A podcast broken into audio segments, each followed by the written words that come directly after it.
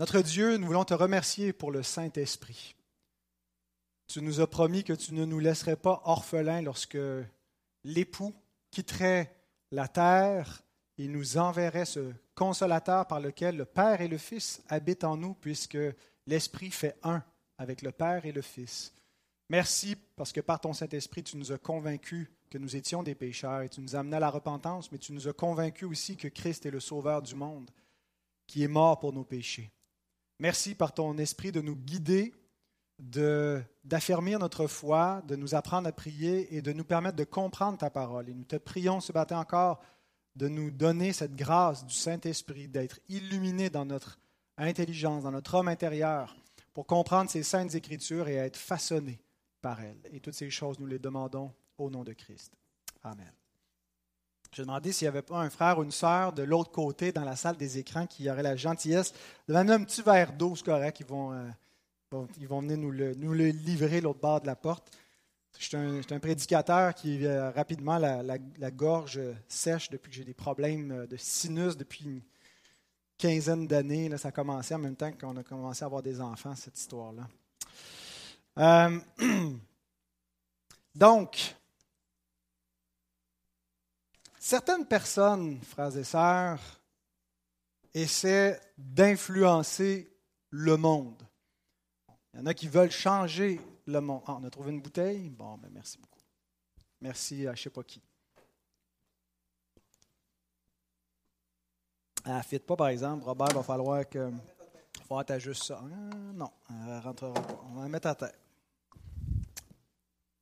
Alors, je reprends. Certaines personnes essaient d'influencer le monde, que ce soit euh, à notre point de vue positivement ou négativement. Beaucoup de gens essaient de gagner euh, la, course aux idées, d'être ceux qui auront, euh, dont les idées vont prévaloir, dont la, pensée politique ou économique va s'imposer. Il y a des gens qui travaillent toute leur vie pour euh, leur cause, pour influencer la culture, influencer la pensée des hommes, influencer le discours sur la place publique, ce qui est accepté, ce qui n'est pas accepté. Et il y a des gens qui n'arrivent pas à faire de grands bouleversements, d'autres qui, euh, petit à petit, parce qu'ils sont une armée d'influenceurs, finissent par euh, créer une certaine influence, faire tourner le vent pendant un temps. Mais je ne pense pas qu'il y ait un homme qui ait le plus influencé et bouleversé le monde que notre Seigneur Jésus. C'est quand même assez formidable, juste d'un point de vue sociologique, d'un point de vue humain, comment Jésus-Christ a changé le cours de l'histoire.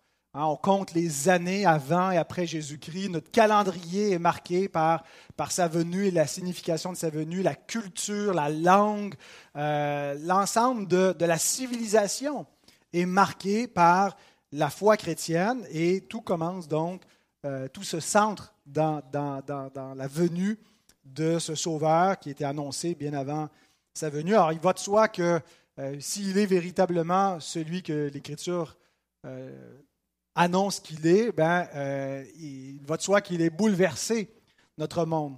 mais tout ça, il ne l'a pas fait en une longue vie, ou comme on a des activistes qui s'emploient toute leur vie, toute leur énergie pendant longtemps pour arriver à faire peu de résultats. Christ, en trois années et demie de ministère terrestre environ, a changé la trajectoire de l'histoire mais c'est qu'en fait, il faut euh, préciser que son travail s'est pas arrêté après son ascension au ciel. Une fois que Jésus a terminé d'agir sur la terre pendant qu'il était physiquement présent, ben, il a continué à agir sur la terre après avoir quitté la terre. Et c'est lui-même qui nous dit dans Jean 12, verset 32, Et moi, quand j'aurai été élevé de la terre, j'attirerai tous les hommes à moi.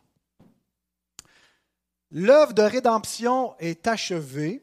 Quand Jésus a expiré sur la croix, il a dit Tout est accompli. Mais quand on comprend que tout est accompli, ce n'est pas que Jésus, après ça, il rentrait dans ses vacances et que son travail était terminé. Il demeure vivant, il est en train d'œuvrer, d'intercéder et d'agir pour euh, être un, médiateur un souverain sacrificateur qui fait en sorte que il y a, une, une œuvre qui s'opère auprès de Dieu par lui et qui produit un fruit sur la terre en ce moment même. Donc son œuvre de rédemption est achevée, mais son œuvre d'édification se poursuit. Et quand il dit dans Matthieu 16 au verset 18, Je bâtirai mon Église, ben, il annonce qu'il va édifier une maison. Il va édifier un temple, l'Église du Seigneur, qui est un signe qu'il règne dans le ciel. Alors voici quelques rappels de ce que nous avons vu jusqu'à maintenant dans Matthieu 24, dans les, à partir du verset 29, où on entrait dans une portion un petit peu plus euh, difficile en ce qui a trait à l'interprétation du texte biblique. Nous avons dit au verset 29 que le bouleversement des astres qui est mentionné ici, que le soleil s'obscurcit, la lune, les étoiles qui tombent sur la terre, c'était un langage imagé pour illustrer la chute d'Israël. Ça ne nous décrit pas nécessairement les, des bouleversements cosmologiques qui peut-être auront lieu à la fin du monde, mais que c'est plutôt euh, un bouleversement spirituelle et entre autres la chute d'Israël qui était décrite dans euh, ce, langage qui était réminiscent de, de, langage qu'on retrouve aussi dans l'Ancien Testament.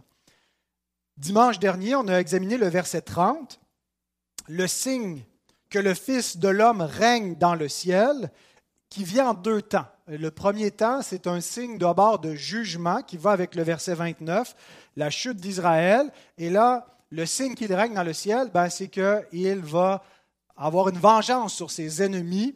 Et c'est la lamentation des tribus d'Israël lorsqu'ils voient venir le Fils de l'homme sur les nuées avec puissance. Encore là, une image prise de l'Ancien Testament, spécifiquement de Daniel 7, 13 et 14, où Daniel avait vu cette vision du Christ qui recevait le règne devant Dieu et qui châtiait, parce que l'idée de Dieu qui s'avance sur les nuées, c'est un signe de jugement.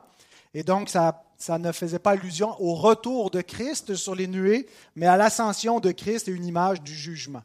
Mais le signe que le Fils de l'homme règne dans le ciel n'est pas seulement négatif. Ce n'est pas seulement par le jugement qui allait s'abattre sur Jérusalem et sur le temple, mais c'est aussi parce qu'en plus de la destruction de ce temple fait de main d'homme, le Fils de l'homme allait bâtir un autre temple qui n'est pas fait de main d'homme, qui est d'abord son propre corps, la résurrection, mais le corps de la résurrection, c'est le corps de Christ qui est l'Église. Et donc le nouveau temple qui ne sera pas détruit. Et euh, cette idée de la destruction du temple fait de main d'homme et de l'édification d'un temple qui n'est pas fait de main d'homme a été mal compris par ses ennemis un peu comme si Jésus allait susciter une armée parmi ses, disciples et, ceux qui le suivaient pour aller attaquer Jérusalem et détruire le temple, puis qu'ils allaient en trois jours en rebâtir un autre. Euh, et lorsqu'il était en croix, on entend ses, adversaires dire, Nous l'avons entendu dire, je détruirai ce temple fait de main d'homme, et en trois jours j'en bâtirai un autre qui ne sera pas fait de main d'homme. Bien sûr, ce n'est pas Christ avec ses mains qui a détruit le temple, euh, mais lorsqu'il annonce la destruction du temple et que c'est aussi un jugement, et pas seulement la prédiction d'un événement fortuit, mais c'est en, faisant retomber la propre rébellion d'Israël sur, sur la nation qu'il va amener ce jugement. Et il va bâtir un autre temple, et ça correspond à l'Église lorsqu'il dit Je bâtirai mon Église.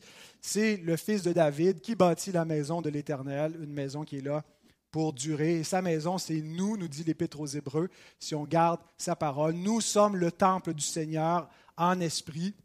C'est comme ça qu'est présentée l'Église dans le Nouveau Testament, comme un nouveau temple qui n'est pas fait de main d'homme, qui est fait par l'Esprit de Dieu et par le Christ. Donc la mission prophétique de Christ rappelle celle de Jérémie, qui lui aussi a annoncé la destruction du temple et qui, lorsqu'il est appelé par Dieu au début de sa vocation, dans Jérémie chapitre 1, versets 9 et 10, on voit cette double mission de détruire et de bâtir. Puis l'Éternel étendit sa main et toucha ma bouche, et l'Éternel me dit, Voici, je mets mes paroles dans ta bouche. Regarde, je t'établis aujourd'hui sur les nations et sur les royaumes pour que tu arraches et que tu abattes, pour que tu ruines et que tu détruises, pour que tu bâtisses et que tu plantes. Donc par la parole qui était mise dans la bouche de Jérémie, Dieu allait prononcer des jugements sur des peuples, incluant son propre peuple, où il allait finalement abattre et détruire, mais en même temps, il allait annoncer la reconstruction et il allait annoncer l'édification. Alors, il allait bâtir et planter. Un peu comme ce que Christ fait lorsqu'il annonce à la fois ce jugement et l'édification d'un nouveau temple. Alors, le verset 31 va être l'objet de notre message d'aujourd'hui. On va relire par contre du verset 29 au verset 35. Vous pouvez vous lever si vous voulez pour euh, la lecture de la parole de Dieu?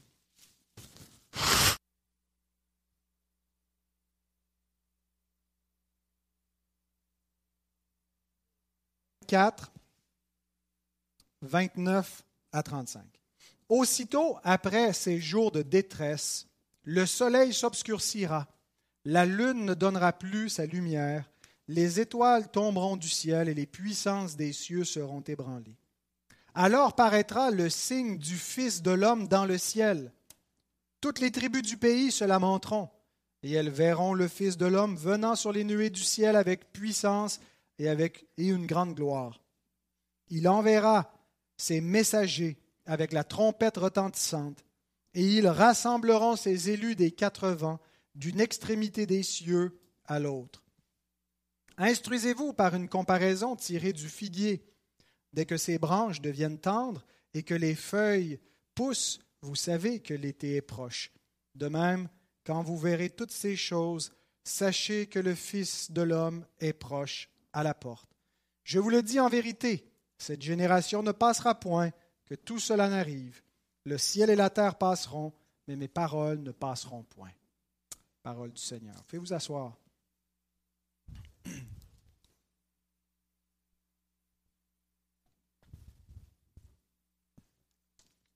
Alors, on va se concentrer exclusivement sur le verset 31. Il enverra ses messagers avec la trompette retentissante, et ils rassembleront ses élus des quatre vents d'une extrémité des cieux à l'autre. J'ai trois points. D'abord, l'envoi des messagers. Deuxièmement, la trompette retentissante. Et troisièmement, le rassemblement des élus. L'envoi des messagers, la trompette du dernier jubilé et le rassemblement des élus exilés. Alors, j'ai euh, pas suivi la traduction de Louis II, euh, l'envoi des anges, le Fils de l'homme qui enverrait des anges mais plutôt de messager. la traduction ange euh, nous fait peut-être penser à un autre texte où on voit à la fin le, le Fils de l'homme qui envoie les anges dans Matthieu 13, 41. Le Fils de l'homme enverra ses anges qui arracheront de son royaume tous les scandales et ceux qui commettent l'iniquité. Mais ici, dans cette parabole, euh, et avec son interprétation, les anges ne sont pas envoyés pour rassembler les élus, mais pour arracher l'ivraie et l'enlever du royaume et la, jeter au feu. Comme dans Apocalypse 14, 15, quand les anges sont envoyés, c'est pour la euh, moisson finale et c'est plutôt un jugement. Euh, donc, le mot angelos, veut pas nécessairement dire ange, être céleste, créature euh, angélique, mais veut dire messager. Donc un angela, c'est parfois un messager terrestre et d'autres fois un messager céleste. Par exemple, dans Luc 9, 52, il envoya devant lui des messagers, c'est le mot angelos, qui se mirent en route et entrèrent dans un bourg des Samaritains pour lui préparer un logement. Jésus n'a pas envoyé des anges, il a envoyé des angelos, des messagers humains pour préparer sa venue euh, en Samarie.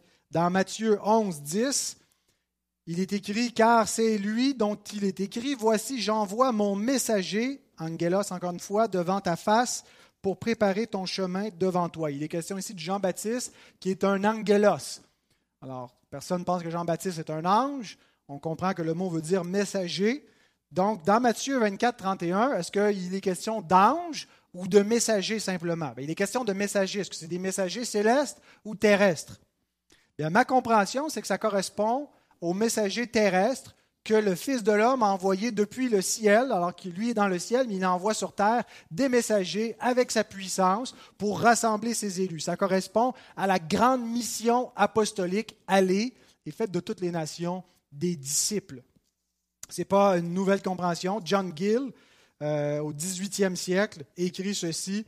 Ce ne sont pas des anges, c'est-à-dire les esprits envoyés pour servir, comme on voit dans Hébreu 1.14, mais des hommes anges ou des messagers, les ministres et les prédicateurs de l'Évangile que le Christ devait appeler, qualifier et envoyer dans le monde entier des gentils pour prêcher son Évangile et y implanter des églises, alors que celle de Jérusalem serait brisée et dissoute. Et ces messagers sont envoyés aux 80, ils s'en vont de partout dans le monde, et c'est comme ça, au terme de la mission apostolique, qu'ils euh, n'avaient pas seulement fait euh, la, Judée en prêchant l'Évangile, mais ils étaient allés jusqu'aux extrémités de la terre. Ils n'étaient pas venus, vous allez me dire, en Amérique ou euh, en Australie, mais ils étaient allés aux extrémités du monde connu de l'époque. Et c'est probablement ce à quoi réfère l'idée d'aller jusqu'aux extrémités de la terre. Paul écrit dans Romains 10, versets 17 et 18. Ainsi, la foi vient de ce qu'on entend, et ce qu'on entend vient de la parole de Christ. C'est dans le passage où il dit qu'on ne peut pas croire si on n'entend pas l'Évangile. Puis pour entendre l'Évangile, il faut qu'il y ait des gens qui soient envoyés, qu'il y ait des missionnaires, des évangélistes, et que euh, donc ils, ils vont parcourir le monde pour que la parole soit entendue. Mais je dis, n'ont-ils pas entendu? Au contraire, leur voix est allée par toute la terre et leur parole jusqu'aux extrémités du monde. Ça ne veut pas dire que la mission était terminée euh, quand les apôtres sont morts, mais du temps des apôtres, l'idée d'aller jusqu'aux extrémités de la terre prêcher l'Évangile était en quelque sorte accomplie. Maintenant, peut-être que vous doutez de cette interprétation parce que les messagers s'en vont pas en prêchant, mais ils s'en vont en trompettant.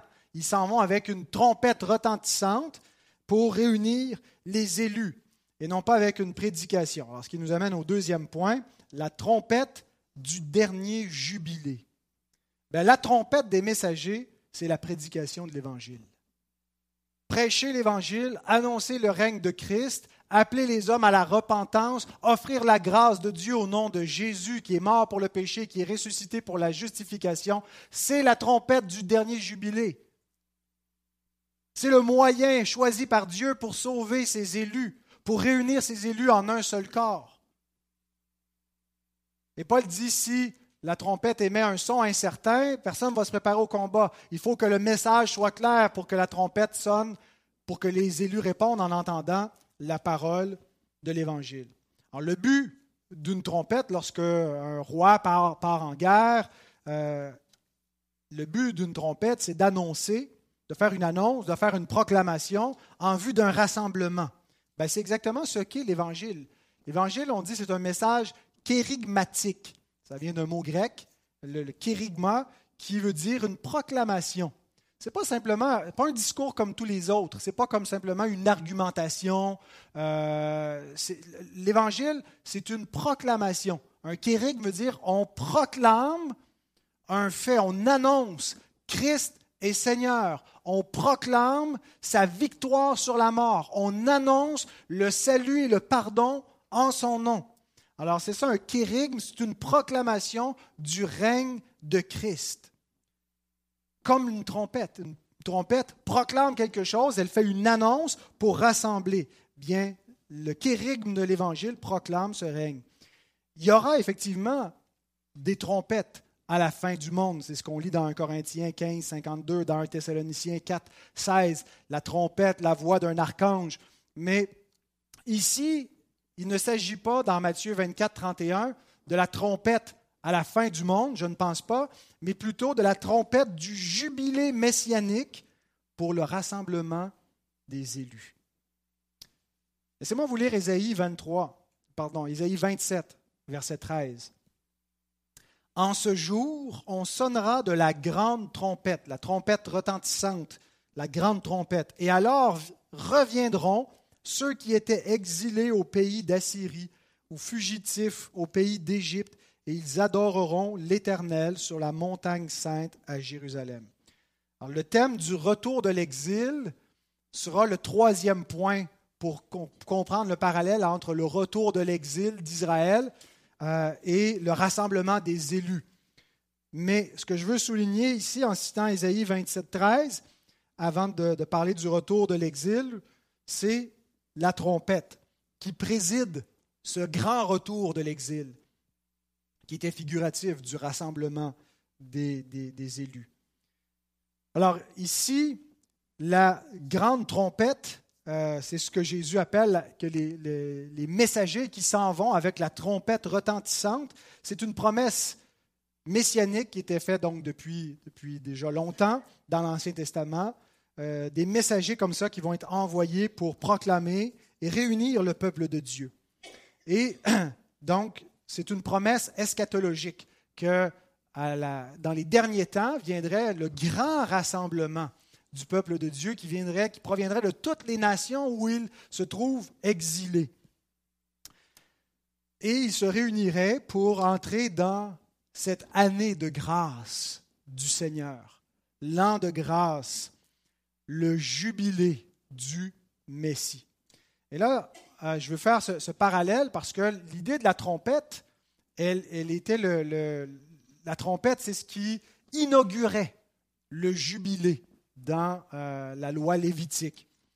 Dans Lévitique 25, versets 8 à 10, lorsque venait cette année, à chaque 50 ans, venait l'année de grâce, l'année de, repos, l'année de relâche, l'année où on renvoie libre les opprimés, où on, acquitte les dettes, euh, une année où on, célèbre plus particulièrement la grâce de Dieu et qu'on la, la reproduit, eh bien, c'était cette année-là sonnait euh, au son de la, trompette éclatante. Lévitique 25, 8 à 10. Tu compteras sept sabbats d'année. Sept fois sept années. Donc, on a un sabbat, c'est chaque sept jours, mais là, c'est sept sabbats d'année, chaque sept ans. Et les jours de ces sept sabbats d'année feront 49 ans. Donc après 49 ans, on entre dans le jubilé, la cinquantième année. Le dixième jour du septième mois, tu feras retentir les sons éclatants de la trompette. Le jour des expiations, vous sonnerez de la trompette dans tout votre pays. Le grand jour de l'expiation, le Yom Kippour de cette année-là, était une expiation extraordinaire pour annoncer la rédemption et le pardon de Dieu et vous sanctifierez la cinquantième année. Vous publierez la liberté dans le pays pour tous ses habitants. Ce sera pour vous le jubilé. Chacun de vous retournera dans sa propriété et chacun de vous retournera dans sa famille. Bien, le jubilé, c'était un type, une figure de la rédemption, du sabbat éternel qui allait venir par le Messie. Et lorsque le prophète Ésaïe annonce les jours du Messie, il en parle comme d'un grand jubilé. Hein, on, va, on va jubiler dans ce jubilé, ça va être jubilant. Euh, d'entrer dans ce repos, dans cette rédemption complète, dans cette restauration. Et on retrouve ça dans Ésaïe 61.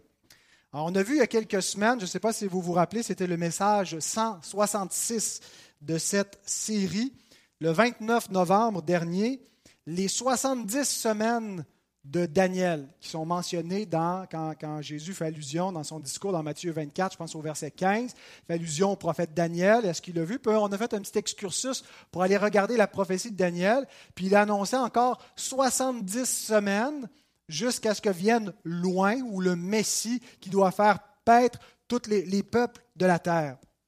Et donc, les 70 semaines, on a vu, sont en fait 10 jubilés dix cycles. Et le dixième jubilé, donc c'est environ euh, après, après 500 ans, viendrait finalement le dernier, le grand jubilé.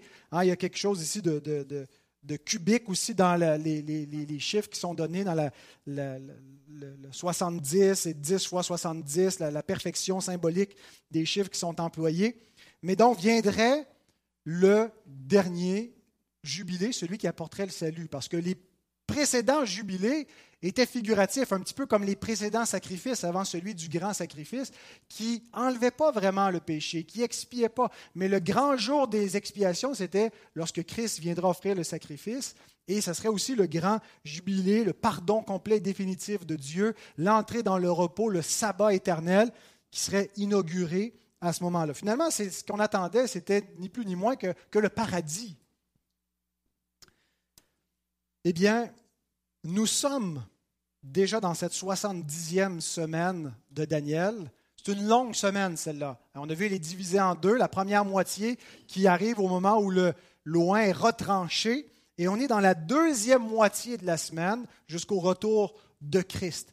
Lorsqu'on arrivera à la, consommation finale au siècle, dans les derniers siècles, euh, au dernier jour, lorsque Christ viendra.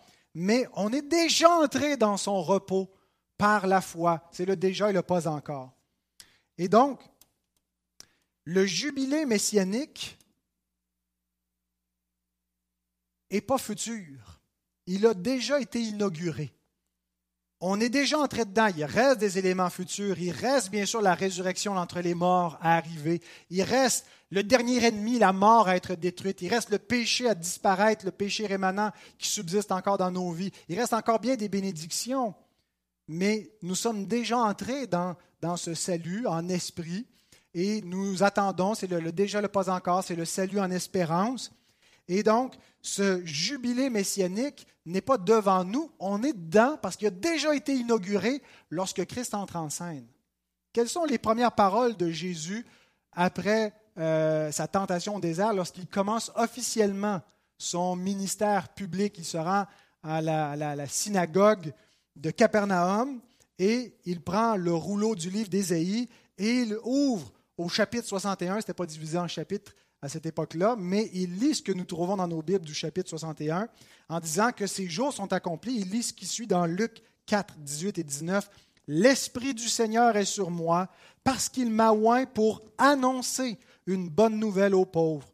Il m'a envoyé pour guérir ceux qui ont le cœur brisé, pour proclamer aux, captifs la délivrance et aux aveugles le recouvrement de la vue, pour renvoyer libres les opprimés pour publier une année de grâce du Seigneur. Et pendant tout son ministère, Jésus va démontrer qu'il est celui qui vient apporter cette guérison au pays, celui qui vient renvoyer libres les opprimés, donner la vue aux aveugles, qui vient donner la liberté aux captifs, qui vient franchir les hommes, leur donner la vraie liberté qui est le pardon de Dieu et la vie Donc il inaugure ce jubilé eschatologique, ce jubilé du salut il dit, ces jours sont accomplis, c'est maintenant.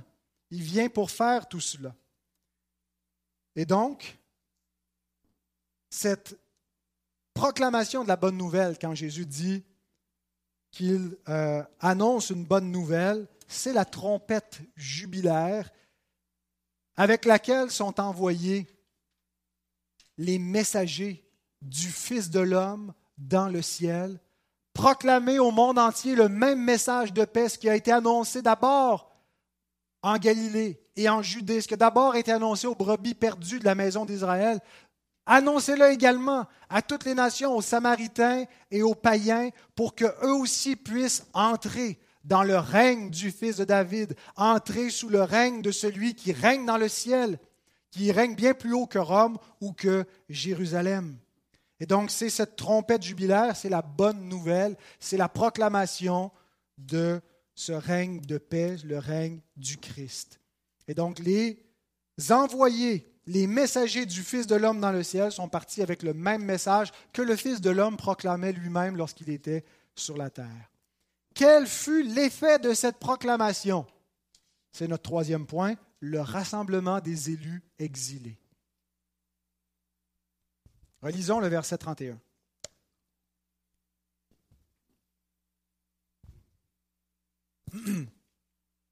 Il enverra ses messagers avec la trompette retentissante et ils rassembleront ses élus des quatre vents d'une extrémité des cieux à l'autre.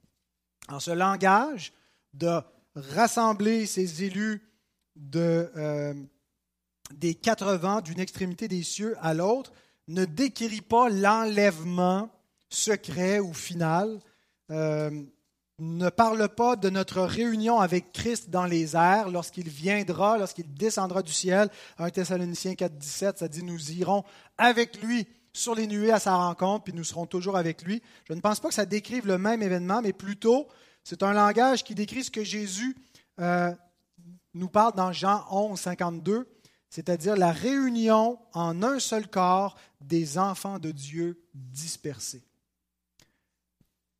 en fait, ce n'est pas Jésus qui, dit ça, c'est Jean qui fait un commentaire sur la prophétie involontaire du souverain sacrificateur Caïphe, qui dit Il est préférable qu'un seul homme meure pour la nation plutôt que toute la nation périsse parce qu'il y a de l'agitation parmi les Israélites. Et puis là, les Romains vont venir nous zigouiller. Alors faisons mourir cet homme-là, puis ça va calmer, puis ça va préserver la nation. Et sans le savoir, il avait prophétisé que Christ mourrait pour la nation, et c'était non seulement pour Israël qui allait mourir, mais pour réunir en un seul corps les enfants de Dieu dispersés. Donc, Dieu a des enfants non seulement en Israël, mais aussi dans une grande diaspora universelle. Ils sont dispersés chez les, Égyptiens, les Romains, les Assyriens, les Indiens, et vous allez aller, mes messagers, avec une trompette retentissante pour les réunir en un seul corps. Et un des signes de la royauté de Christ, un des signes du règne céleste de Christ, c'est l'apparition de son royaume sur la terre. Pensez à cela. Il n'y a pas une nation plus ancienne que l'Église. Hein. Parmi les nations modernes qui existent, euh, même les, vieilles, les vieilles, vieilles nations comme l'Égypte ou comme le, Israël n'ont pas nécessairement une continuité euh, organique euh, que, dans, une institution continuelle. ce sont des États modernes qui ont disparu, réémergé. Mais l'Église, c'est le royaume de Christ qui est différent des autres des autres pays, des autres nations, des autres peuples. Elle forme un royaume de sacrificateurs, une nation sainte qui n'est pas simplement, qui n'est pas limitée par des limites géographiques dans un, lieu donné sur la terre, mais qui possède la terre au complet. Ce, monde est racheté par Christ et il règne, c'est son monde et nous sommes envoyés comme ambassadeurs pour annoncer le règne de Christ et tous ceux qui vont fléchir le genou devant le fils de David vont appartenir à ce royaume, les autres seront arrachés de son royaume lorsqu'il enverra les anges à la fin du monde pour les arracher, tous ceux qui commettent des scandales dans son royaume, et, les chasser. C'est pour ça que le psaume 2 dit d'embrasser le Fils, de peur que sa colère n'éclate et qu'il nous détruise. Donc le Fils de David règne et son royaume est apparu sur la terre et l'Église visible est un des signes que Jésus utilise pour dire à ses disciples, quel sera le signe de ton avènement, quel sera le signe que tu es entré dans ton règne? Ben, il y aura d'abord un signe de jugement sur Israël, mais il y aura aussi un autre signe, le rassemblement de mon royaume, de l'Église. R.T. Friends, un commentateur évangélique, écrit la, consécution, je ne connaissais pas ce mot-là, mais c'est l'idée qu'il y a une, conséquence qui suit. Donc la consécution de l'intronisation du Fils de l'homme comme roi est le rassemblement des sujets de son royaume, son peuple élu. quelle est la conséquence? Qu'est-ce qui, qui, fait suite au fait que Christ a été intronisé comme roi dans le ciel? L'apparition de son royaume sur la terre, le rassemblement de son peuple élu. Notez bien, il dit ces élus, les élus du Fils de l'homme lui-même. Qui sont les élus? Ce sont ceux qui accueillent la proclamation de l'Évangile. Ceux qui, lorsqu'ils entendent la trompette du dernier jubilé, répondent et se rassemblent. La foi est la marque par excellence de l'élection. Parfois, on cherche à savoir si on a été élu, on a peut-être des, des, euh, des inquiétudes par rapport à l'assurance de la foi parce qu'on croit à la doctrine de l'élection, mais on n'est pas certain si on est élu soi-même. La meilleure façon de savoir qu'on est un élu, c'est de constater notre foi en Christ. Écoutez ce que Paul écrit aux Thessaloniciens, 1 Thessaloniciens 1, 4 et 5. Nous savons, frères bien-aimés de Dieu, que vous avez été élus. Comment ça, il sait ça, lui? Notre évangile ne vous a pas été prêché en parole seulement, mais avec puissance, avec l'Esprit Saint et avec une pleine persuasion. Avez-vous été convaincus par l'Évangile?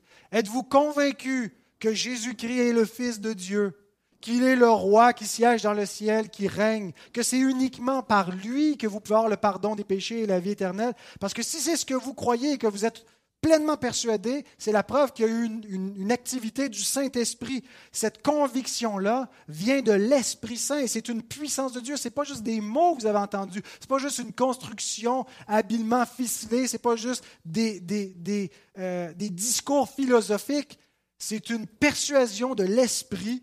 Il n'y a rien qui peut vous dissuader de cette conviction-là. Eh bien, cette conviction de la foi est une preuve de votre élection. Et au verset 8, il dit, non seulement en effet la parole du Seigneur a retenti comme une trompette qui retentit, cet évangile a retenti de chez vous dans la Macédoine et dans l'Achaïe, mais encore votre foi en Dieu s'est fait connaître en tout lieu, de telle manière que nous n'avons pas besoin d'en parler. La foi est le signe par excellence de l'élection. Alors, il rassemble son peuple élu et la façon que ça fonctionne, c'est qu'il répond par la foi. Lorsqu'ils entendent la trompette du Fils de Dieu, lorsqu'ils entendent l'Évangile et qu'ils répondent, ils se réunissent avec le reste des sauvés. Ce rassemblement, qui est inauguré par la trompette eschatologique, fait référence à une promesse de l'Ancien Testament, qui était le grand retour de l'exil. Le peuple de Dieu avait été exilé, mais son exil symbolisait un plus grand exil encore et un plus grand rassemblement que celui qu'il allait connaître.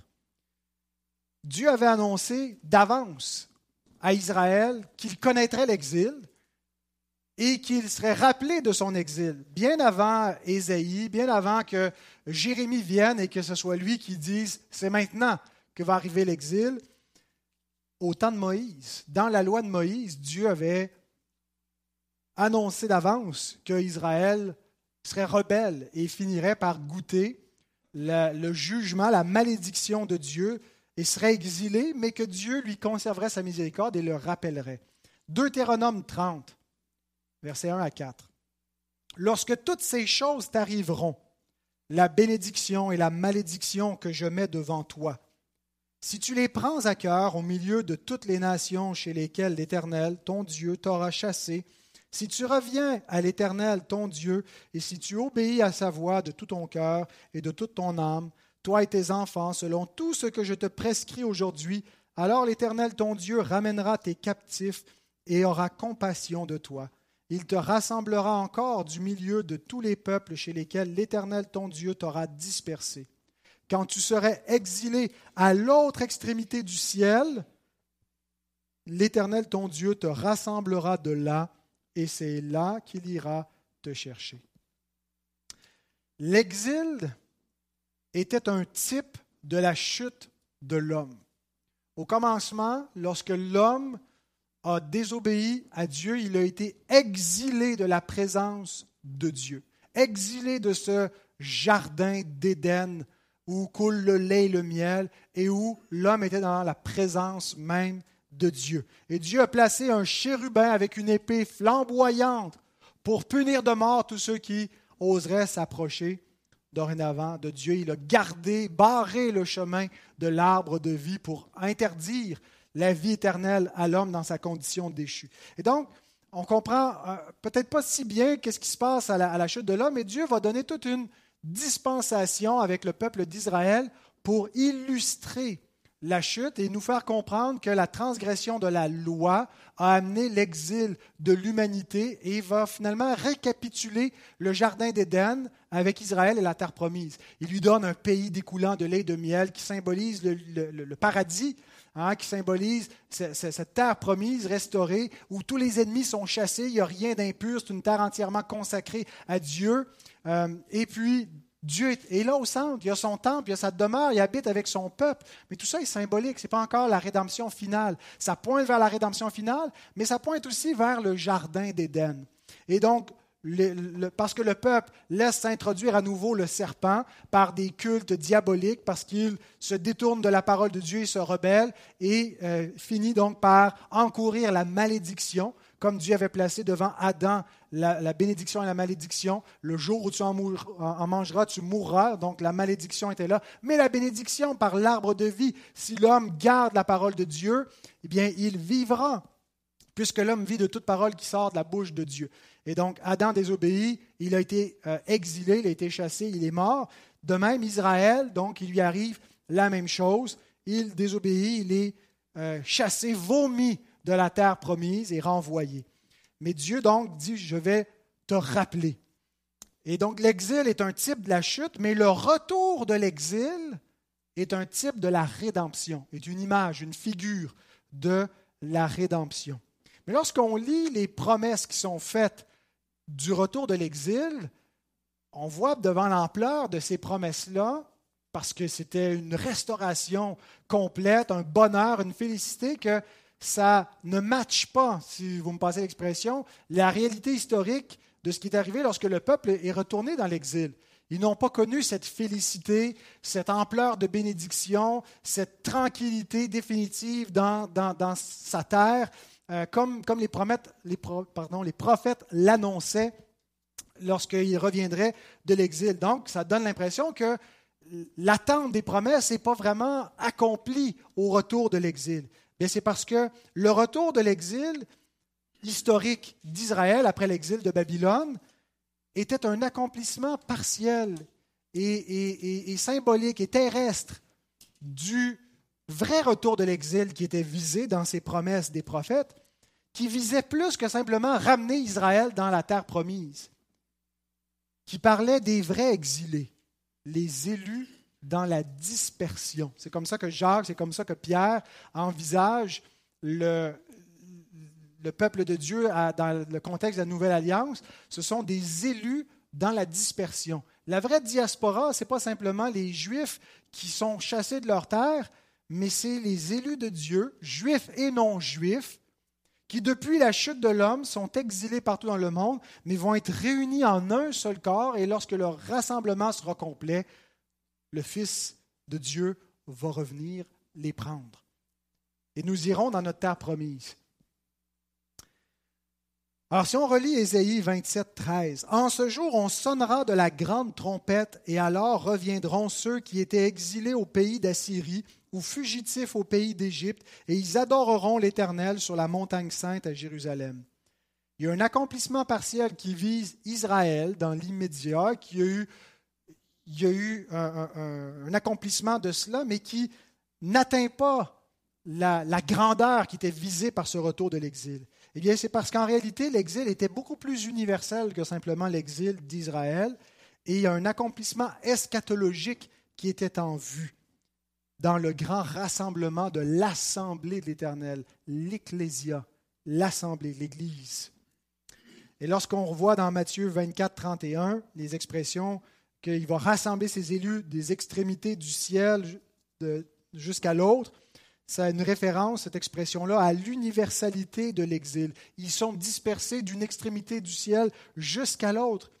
Et ils vont être rassemblés. Donc, ça nous parle d'un exil universel, mais d'un rassemblement universel. Et l'expression les quatre vents, c'est une référence au, vent du nord, du sud, de l'est et de l'ouest, qui parfois euh, euh, portaient différents présages. Euh, quand un vent du nord signifiait telle chose, un vent de l'est, telle autre chose. Dans la, la culture et le langage biblique, mais les quatre vents réfèrent aussi à l'universalité. Ils vont venir des quatre vents, de partout. Et il y a une prophétie dans un contexte du rassemblement des exilés, des élus exilés, où ils proviennent des quatre vents, mais où le vent aussi n'est pas seulement l'idée de la provenance universelle, mais renvoie au mot, euh, à l'Esprit Saint, parce que le mot roi en, hébreu, c'est le vent, mais c'est aussi l'esprit. Hein, comme en grec, pneuma, c'est le souffle, c'est le vent, mais c'est aussi le, Saint-Esprit. Le agios pneuma, le Saint-Esprit, euh, donc, euh, qui, qui, est présenté comme, comme le vent, un souffle qui vient, Dieu qui souffle dans l'homme. Ce n'est pas seulement de l'air, mais c'est aussi son esprit. Donc, il y a ce symbolisme qui est là. Et donc, la prophétie en question, on la retrouve dans Ézéchiel 36 et 37.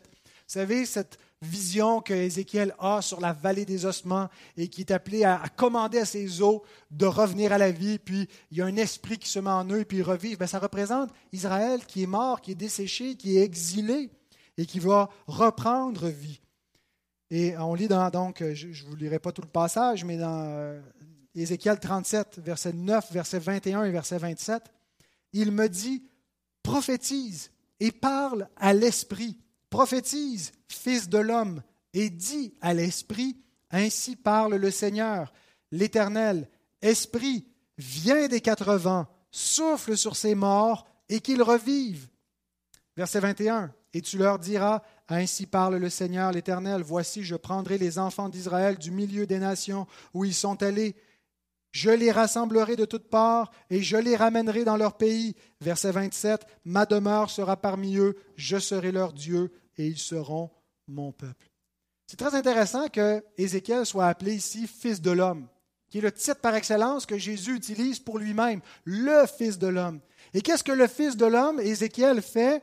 Il parle à l'esprit et il envoie l'esprit dans les ossements desséchés. Bien, frères et sœurs, vous étiez, vous êtes ces élus rassemblés par le vrai Fils de l'homme dans le ciel, qui fait quoi? Qui envoie l'Esprit Saint dans les ossements desséchés que nous étions. Nous étions morts dans nos péchés, dans nos offenses. Il envoie le Saint-Esprit du ciel. C'est à lui qui a été donné l'Esprit, lui qui a vaincu la mort et qui siège à la droite de Dieu. Il lui a été donné l'Esprit pour qu'il le répande sur son Église. Et c'est ce qu'il fait. Alors vous êtes ces fils d'Israël exilés et ramenés. Le vrai Israël n'est pas celui qui est l'Israël selon la chair, mais l'Israël selon l'esprit, c'est-à-dire tous ceux qui croient la promesse faite à Abraham, qui croient dans le Fils d'Abraham. Et cet Israël est fait de juifs et de non-juifs. C'est l'Israël spirituel qui est la postérité d'Abraham. Et c'est de cet Israël dont il est question, qui était exilé, qui va être ramené pour former un seul corps et appartenir au Seigneur, qui est la demeure de Dieu et son peuple. Et ça, c'est le signe du règne de Christ dans le ciel. Quel sera le signe que tu règnes, Seigneur, que tu es entré dans ton règne, le signe de ta parousie? Vous allez voir ce jugement et vous allez voir ce rassemblement. Relisons encore versets 30 et 31, la lumière de tout ce que nous avons vu. Alors paraîtra le signe du Fils de l'homme dans le ciel.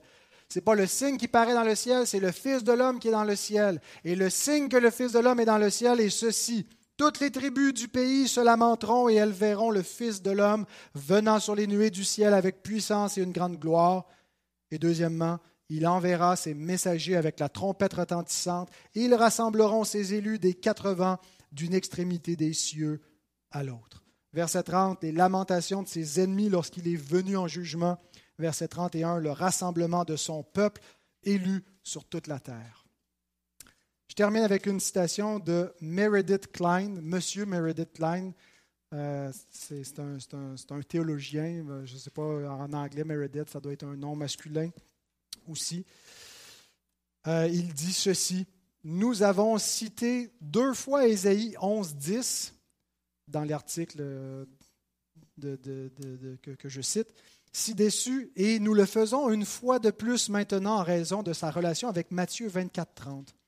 En ce jour, le rejeton d'Isaïe sera là comme une bannière pour les peuples.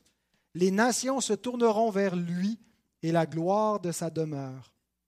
De nouveau, dans les versets suivants, il est dit qu'en ce jour-là, le jour de la restauration eschatologique du reste exilé, le Seigneur élèvera une bannière pour les nations il rassemblera les exilés d'Israël et il recueillera les dispersés de Juda des quatre extrémités de la terre. Au verset 12 d'Ésaïe 11.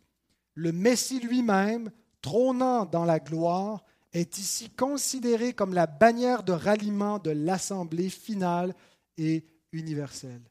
Le signe, c'est lui-même. C'est cette bannière des peuples qui est là dans le ciel et qui opère ces grands jugements et ce grand rassemblement final. Prions. Seigneur, nous sommes bénis et enrichis par ta, ta parole sainte qui nous euh, révèle la gloire de Christ, la gloire de son règne. Nous voulons nous réjouir, Seigneur, du privilège immense que nous avons d'appartenir à cette assemblée, à ce rassemblement d'élus exilés qui étaient perdus mais qui a été ramenés pour former un seul peuple, un seul corps. Seigneur, quel immense privilège d'appartenir à cette grande nation. Donne-nous, notre Dieu, non seulement de, jouir de ce privilège, mais de le faire connaître à d'autres, d'être fiers, Seigneur, de notre patrie céleste et de communiquer cette fierté par nos paroles et notre façon de vivre aux gens qui nous entourent. Au nom de Jésus. Amen.